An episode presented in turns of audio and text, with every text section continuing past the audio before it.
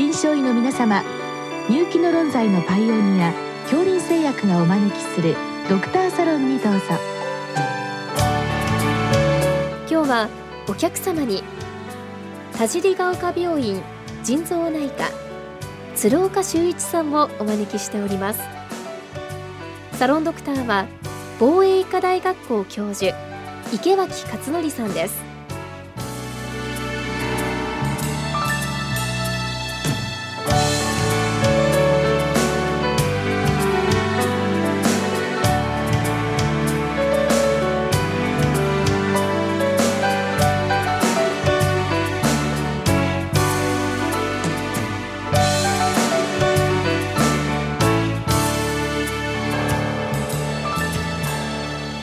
鶴岡先生こんばんは。こんばんは。あの時々腎機能の指標に関しての質問いただきます。今日もですねその腎機能の指標どんな指標があってそして、えー、腎排泄性の薬を投与するときに、えー、そういったパラメータをどういうふうに使ったらいいのかという質問をいただきました。まあ、先生腎機能というのは、まあ、おそらく子宮体ろ過量のことを指していると思うんですけれども、まあ、実際に先生それを表す指標パラメータどんなパラメータがあって、まあ、どういう特徴があるのかそのあたりから先生教えてください。はい、えー、臨床で一番使われているのはやはり血清のクレアチンの濃度そのものだと思うんですね。ところがクレアチンの濃度というのは、えー、腎機能 GFR 先ほど先生おっしゃいました子宮体ろ過量がもう3分の1とか4分の1ぐらいまで下がっていかないとあまり変化が出ない。逆にかなり悪くなってくると急激に上がってくるというようなこう欠点がありますので一般臨床で見てらっしゃるような、まあ、中等度までの腎機能障害の方を評価するのには血清のクレアチンの濃度というのは非常に使いにくい変化が見にくいという欠点があります。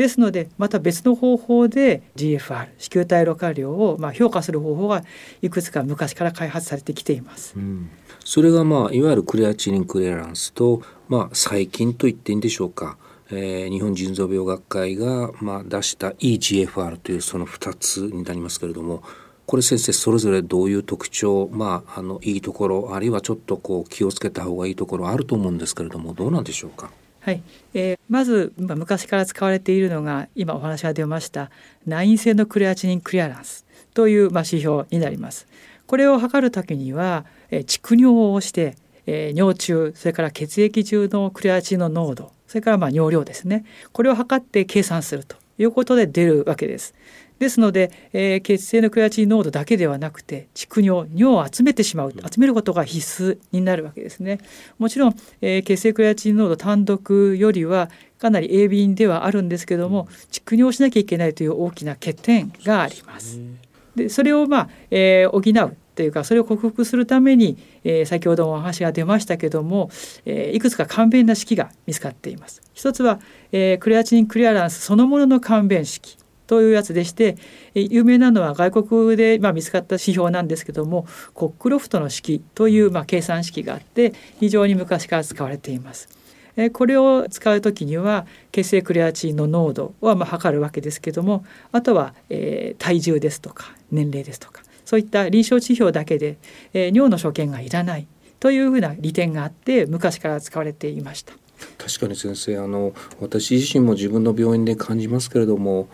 以前に比べるとあまり蓄尿はしなくなったように思いますけれどもどうなんでしょうか？ご指摘の通りで本当はやった方が僕らはいいと思ってまして、まあ、専門の施設はやはりやるんですけど一番の問題はやっぱ感染対策のことが問題になってしまっていて、うん、えー、なるべくやらないようにというふうなことが出てきています。それからもちろん患者さんに蓄尿をお願いするということが大変になってきてます。外来でなかなか難しいというのがあって、なるべくならない方がっていうふうに今は変わってきているというふうな状況かと思います。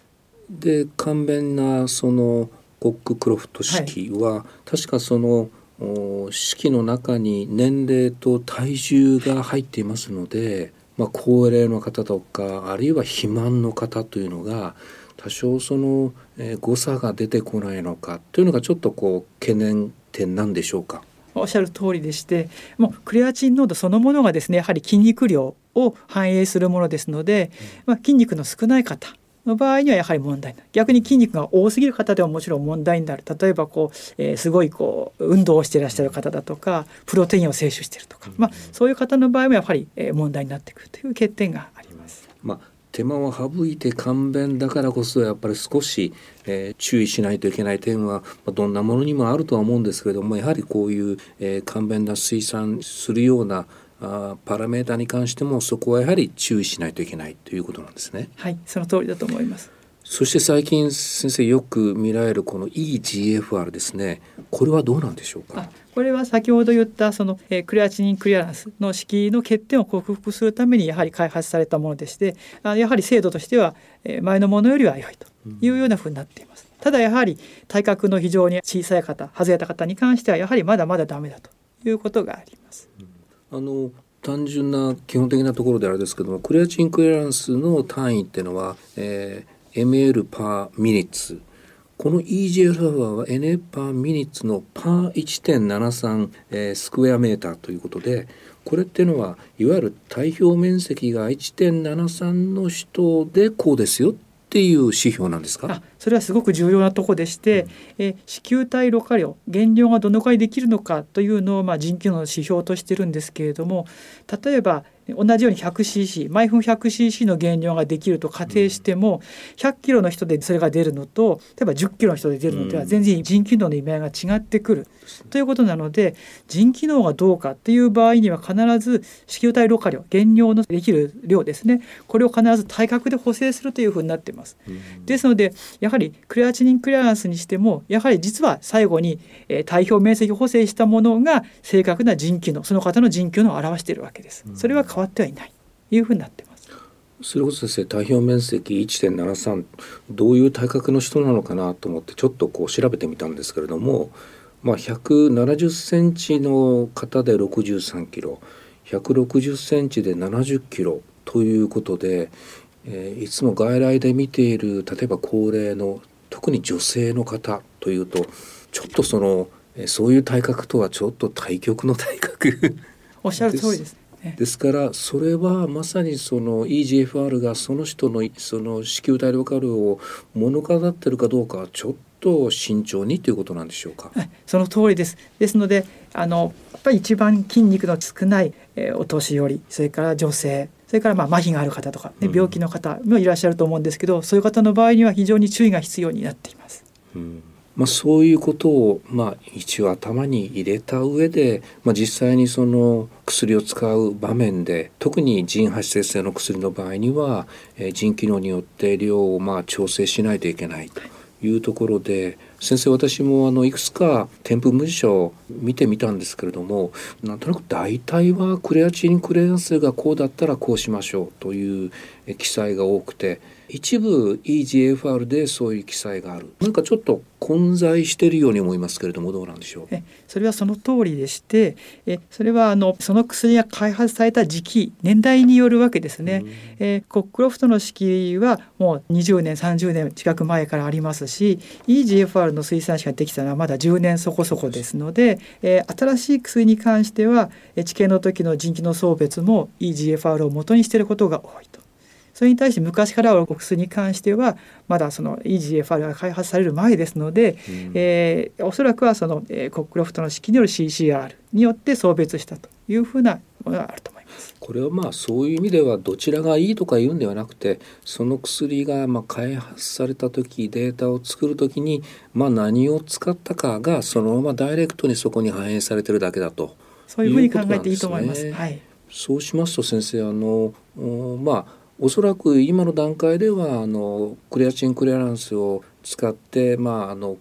このぐらいだったらこうしなさいっていう添付文書が多い中で、まあ、今日のご質問だとこれ EGFR で代用できないのかということなんですがどうなんでしょう？あもちろん。どちらも、えやはり GFR を推定する方法という点では共通ですので、もちろん、えー、使うことはできるわけです。ただ問題があって、えー、EGFR というのはもともと薬の投与する目的ではなくて腎機能そのものの評価のためにできた式なので、単位が先ほど言った体表面積を1.73平米で割った数字になっています。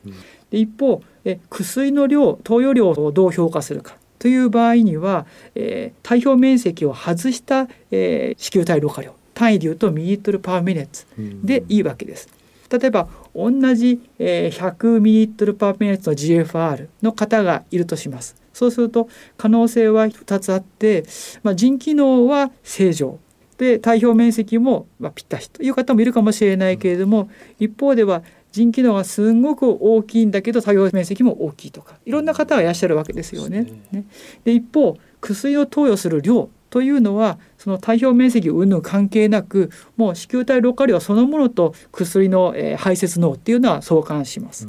ですので薬の投与量を評価するときには、えー、体表面積補正を外したものに変えていく必要があるわけです。最後に先生言われた、えーと、と体表面積外すということはその方の体表面積をまあアプリがありますから身長と体重でしたか。そうですね、えー、それで求めてそれと1.73のまあ比を取って補正するという作業が必要ということですか？そうです。その通りです。EGFR そのものではダメだということ。それを今先生おっしゃったような方法で1.73平米を外してあげるという作業をすればそれが CCR そのものと同じになりますよ。ほぼ同じになりますよということになってます。これはもう私だけかもしれませんけれどももう最近先生 EGFR は採血すると自動的に出てきますのでそうなんですよね、はい、そのまま使ってたんですけれどもそれは良くないですね。他の方との腎機能の比較という点ではそれでいいんですけども、うん、薬を投与する時の CCR としては良くないということになります、うんそうしますと CCR がまあ分かってればそれを使っていただく。EGFR を使いたい時にはその体表面積で補正をしていただく必要があると。そうですね。逆に体表面積を一歩求めてもらって割り算するっていう作業が一つありますのでそのまま使えませんよということになってます。ありがとうございました。ありがとうございました